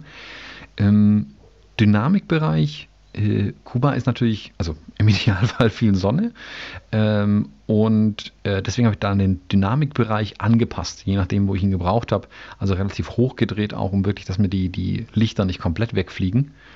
Ähm, Weißabgleich, ein bisschen rot und ein bisschen gelb als äh, kleine Gewürze obendrauf. Warum? Gibt dem Ganzen ein bisschen Wärme. Ich finde, Kodak Ektar ist ein warmer Film, der ist ein Ticken wärmer als, ähm, keine Ahnung, ein Portrait zum Beispiel. Der ist, finde ich, kühler äh, als ein Ektar. Äh, und dann äh, Lichter und Schatten ein bisschen extra dazugegeben und Farbe auch nochmal äh, drauf gehauen, ähm, damit es einfach noch mehr Richtung Ektar geht am Ende. Ich habe ein paar Anpassungen vorgenommen gegenüber dem, wie ich das Rezept ursprünglich mal angelegt hatte. Ähm, es gibt mittlerweile diese Option beim Körnungseffekt, dass ich die Größe bestimmen kann. Ich finde, Ektar hat ein sehr feines Korn, deswegen schwach, kleine Körnung. Und was ich festgestellt habe im Nachhinein, ähm, dieses Color Chrome äh, ist wunderbar, um die Farben noch runter hinzubekommen. Color Chrome ist dieser Effekt, den hat auch die XS10 zum Beispiel oder die X100V und alle neueren Kameras. Ähm, der gibt dir praktisch bei einer hohen Sättigung trotzdem noch deutliche Zeichnung und Kontraste in den Farben. Dann brennen die nicht so die Farben, sondern haben ein schönes weiches Profil und du kannst, also ich mache das Beispiel immer bei Blumen, in den Blütenblättern siehst du die einzelnen Fasern quasi von den Blüten noch, obwohl da alles die Sättigung ja auf 100% ist quasi. Color Chrome hilft da wirklich ähm, das da feiner rauszuzeichnen, was man sonst mühsam hinterher in Lightroom oder in Capture One natürlich auch hinbekommen würde. Und ich zeige euch mal ein paar Bilder. Äh, gemacht sind alle Bilder hier mit der X100F. Das Rezept lässt sich aber ganz wunderbar auf die neueren Kameras natürlich übertragen. Ähm, hier war auch eine Frage im Chat. Gibt, gibt es überhaupt irgendwelche Einschränkungen? Äh, so ältere Kameras, äh, kann man sagen, ab wo das wirklich Sinn macht? Also gibt es Generationen, wo das noch nicht so wirklich anwendbar ist? Ähm, also ich sag mal, alles unterhalb der F, äh, ah, wobei, das mit der T müsste es noch gehen. Ähm, ja. äh, die sollte es aber, glaube ich, mindestens sein, weil ich weiß, dass ich von der S auf die T, ja, genau, da hat sich der, der Velvia ein bisschen geändert und ist meiner Meinung nach besser geworden. Ähm, also der wird ja stetig ein bisschen optimiert.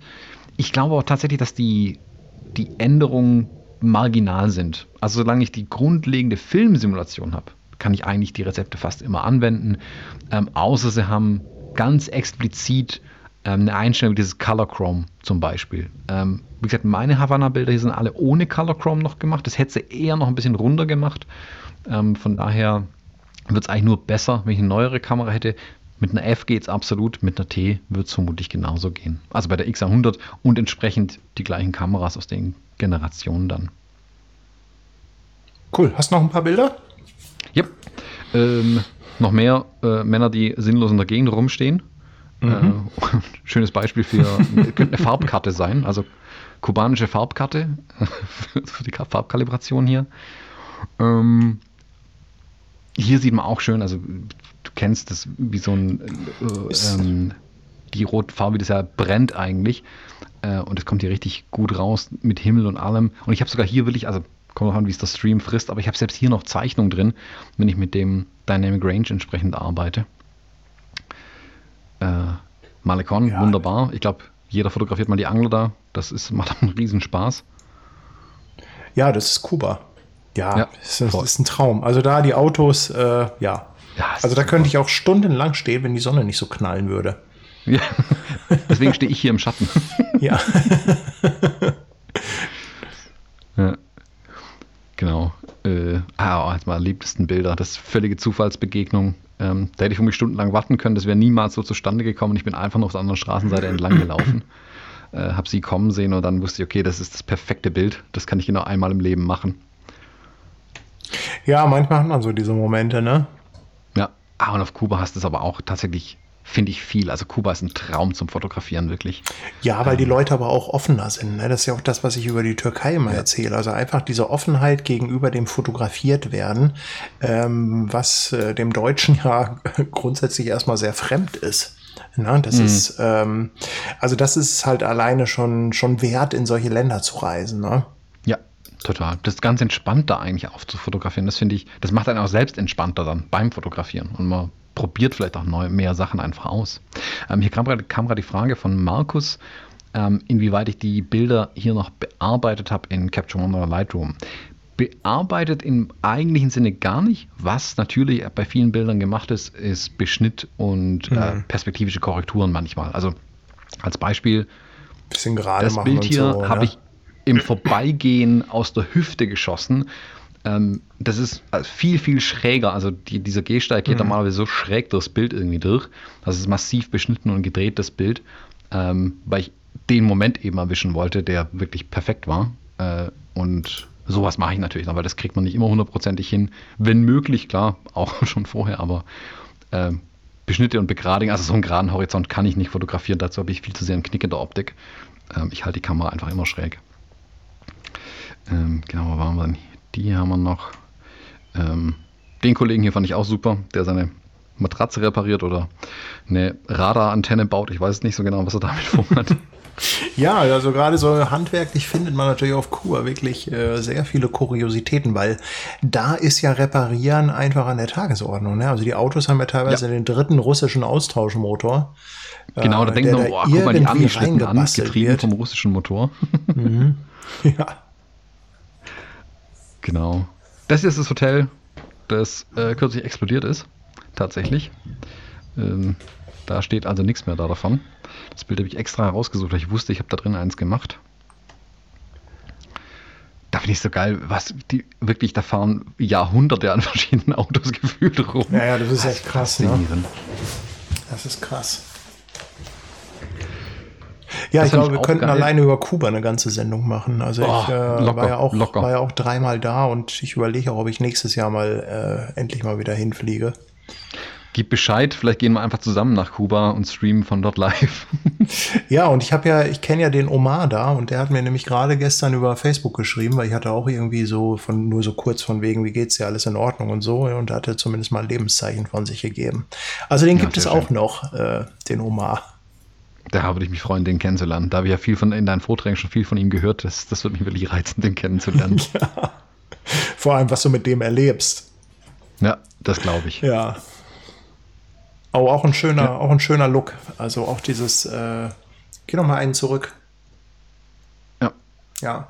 Also gerade so diese Bilder, die so, so ein bisschen diese härtere Sonne haben, ne? Also gerade wenn das so ein bisschen gleißend im Hintergrund ist, das finde mhm. ich ist immer nicht so ganz einfach, ne? Ja. Ähm, aber hier gefällt mir, ja. Und hier habe ich mal ein Vergleichsbild tatsächlich gemacht. Hier habe ich nicht die gleiche Szene einmal analog und einmal digital fotografiert. Ähm, damit man mal den, den Vergleich hat tatsächlich, wie die zwei Sachen aussehen. Ich habe es hier Hanebüchen versucht nebeneinander zu legen.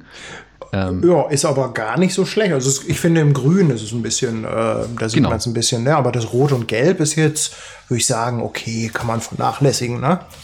Ja. Ähm, also wenn du die so hintereinander gezeigt hast, ähm, würde ich sagen, passt zusammen.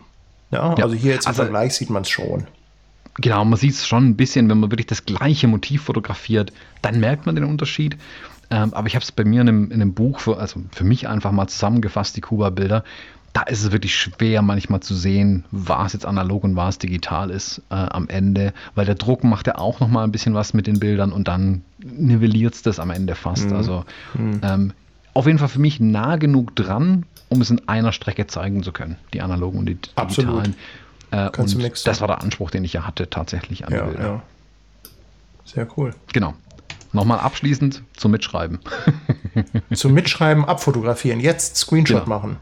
Ja, jetzt, jetzt. bitte den Screenshot äh, machen. Genau. Und äh, dann schon vorbei. Zack. Genau. So. Aus. ja. Gut. So, jetzt ähm, das zu dem Rezept. Sehr cooles mhm. Rezept. Ich hatte jetzt leider nicht die Möglichkeit, es diesmal vorher auszuprobieren, wie beim letzten Mal, weil ich äh, in der Türkei auch äh, die Fuji nicht dabei hatte. Insofern, aber ja, muss ich vielleicht im Nachgang dann auch mal machen.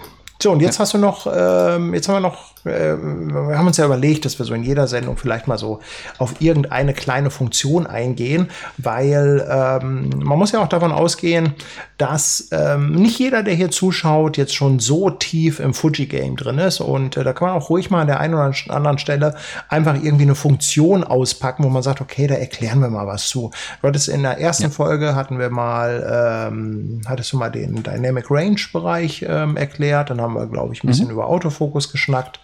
Und äh, was gibt's heute? Heute ähm, will ich tatsächlich auf einen Punkt eingehen, den ich jetzt hintereinander in zwei Einzelcoaching äh, Coachings jeweils hatte. Also ich mache Einzelcoachings für Leute. Ingo, äh, oh, vielen Dank. Ingo, vielen, vielen Dank. Dank. Ingo, äh, vielen. Äh, und in beiden Einzelcoachings kam raus, dass es die grundlegende Bedienung von den Fujifilm-Kameras nach wie vor manche echt vor ein Problem stellt. Und ich glaube tatsächlich, nicht weil sie doof wären oder so, sondern schlicht und ergreifend, wenn du umsteigst auf so eine Fujifilm von, von mhm. Sony, Canon, Nikon, die, die vielen Retro-Features an der Kamera erschlagen einen kurz ähm, und man weiß gar nicht, wo anfangen, manchmal an der Kamera mit der Bedienung oder mit der Anpassung. Und manche Sachen erschließen sich auch nicht unbedingt. Da ich in beiden Fällen das gleiche erklärt habe, dachte ich mir, hey, das ist vielleicht die Gelegenheit, das auch mal in einem Video zu erklären. Und das teste ich heute mit euch einfach mal. Ähm, konkret äh, will ich euch zeigen, ich habe deswegen meine XT4 mal hier mitgebracht, ähm, weil die ganz viele Räder und Knöpfe hat. Hm, ich habe prinzipiell die Möglichkeit an diesen Fujifilm-Kameras, das ist etwas, was so viele an den Kameras feiern, dass ich meine ISO meine Belichtungszeit und meine Blende jeweils auf einem Rad manuell steuern kann. Feine Sache, super gut, danke Fujifilm. Jetzt gibt es ja aber durchaus Fälle, dass ich sage, okay, vielleicht will ich gar nicht hier an der ISO drehen, vielleicht will ich gar nicht hier am Zeitenrad drehen, vielleicht will ich auch gar nicht hier an der Belichtungskorrektur drehen äh, und vielleicht sogar nicht mal an der Blende drehen, um die zu verstellen. Ich habe ja noch andere Räder, also hier hinten zum Beispiel oder hier vorne eins. Und viele sind schlicht und ergreifend gewohnter hier zu drehen. Und ich bin ehrlich, manchmal ist es mit dem Daumen auch einfacher hier oder mit dem Zeigefinger vorne oder mit dem Mittelfinger an dem Rad zu drehen, als oben an den Dingern zu drehen. Äh, das lässt sich relativ schnell umstellen. Es erschließt sich aber nicht so ganz wie. Und deswegen will ich genau das heute einmal mit euch kurz durchgehen. Die Kamera ist jetzt schon mal, auf meine Einstellungen angepasst, aber den Weg dahin beschreibe ich euch ganz kurz. Ähm, fangen wir mal an mit der ISO tatsächlich. Die ISO kann ich hier oben durch Drehen einstellen. Ich habe auch die Möglichkeit, A, die ISO-Automatik ähm, zu benutzen. Kann ich einstellen, dass er die ISO automatisch vorwählt, genauso wie ich bei der Zeit die Automatik wählen kann oder auch bei der Blende die Automatik wählen kann. Soweit, so gut. Es gibt hier aber diese Einstellung C. Und ich bin ein paar Mal gefragt worden, was ist C eigentlich? C steht für das Command Dial. Und das Command Dial ist das hier vorne. Und jetzt ah. sollte ich theoretisch hier vorne die ISO verändern können. Und jetzt nehme ich mal die Kamera in die Hand äh, oder halte sie mir so hin. Und wenn ihr jetzt hier unten schaut und ich drehe hier vorne, ändert sich jetzt aber meine Blende. Weil hm.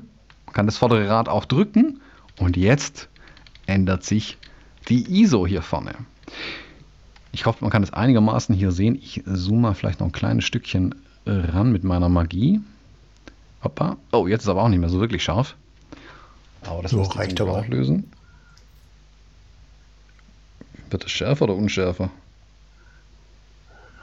So ist, glaube ich, ganz So gut. ist etwas schärfer. Es reicht aber. Ihr seht hier, bei der ISO ist so ein kleiner Halbmond oder so ein Halbkreis drüber. Wenn ich hier vorne nochmal drücke, dann ist der Halbkreis hier über dem F bei ah. der Blende. Und damit sehe ich quasi, also es wird auch oben kurz eingeblendet, was jetzt aktiv ist, was ich mit dem Rad mhm. umschalte. Und hier unten sehe ich, für was das Rad gerade aktiv ist. Drehe ich jetzt meine Blende von der Automatik weg, wieder auf eine feste, bringt alles Umschalten auch nichts mehr, sondern es ist nur noch auf der ISO-Zahl ja. hier vorne. Und jetzt kann ich die ISO vorne quasi ändern. Das vergesse ich bei vielen Kameras immer, dass man oft diese Rädchen auch noch drücken kann. Genau, also bei XH2S nicht mehr, finde ich ein Rückschritt, aber äh, gab wohl Gründe dafür. Ähm, beim Zeitenrad gibt es zwar auch die Automatikeinstellung, es gibt aber auch eine T-Einstellung. Und da ist es wie zu erwarten. Ihr seht hier, es ist bei der Zeit plötzlich auch ein Halbkreis, aber der hintere Halbkreis, ja. weil hiermit das hintere Rad gemeint ist. Und jetzt kann ich also hier hinten die ah. Zeit, vorne die ISO einstellen und am Rad vorne immer noch die Blende. Drehe ich meine Blende ganz in die Automatik rüber eigentlich, kann ich durch Drücken aufs vordere Rad zwischen Blende und ISO ja. hier wählen. Jetzt zeige ich euch mal kurz, was die relevante Einstellung im Menü dafür tatsächlich ist. Ähm, wir gehen einmal ins Menü rein, ins Deutsche, das ich mir nicht merken kann. Wir gehen zu den Tasten- und Radeinstellungen. Und dort gibt es zum einen die Bedienrad-Einstellung. Hier kann ich jetzt wählen, oh, das sieht ja grauenhaft aus, hier ist ein bisschen hell fast. So ein bisschen raus, jetzt ein bisschen schärfer. Ähm, ich kann jetzt hier einstellen, welche Funktionen auf dem vorderen Rad liegen sollen. In dem Fall die Blende, die Belichtungskorrektur und die ISO. Hinten liegt immer die Verschlusszeit. SS Shutter Speed. Und durch Drücken kann ich quasi zwischen den drei Funktionen umschalten. Ist die Standardeinstellung auch so? Ist lediglich die Frage, was ihr zuerst drin haben wollt äh, oder was die weiteren Funktionen sein sollen, die da unter dem Rad liegen.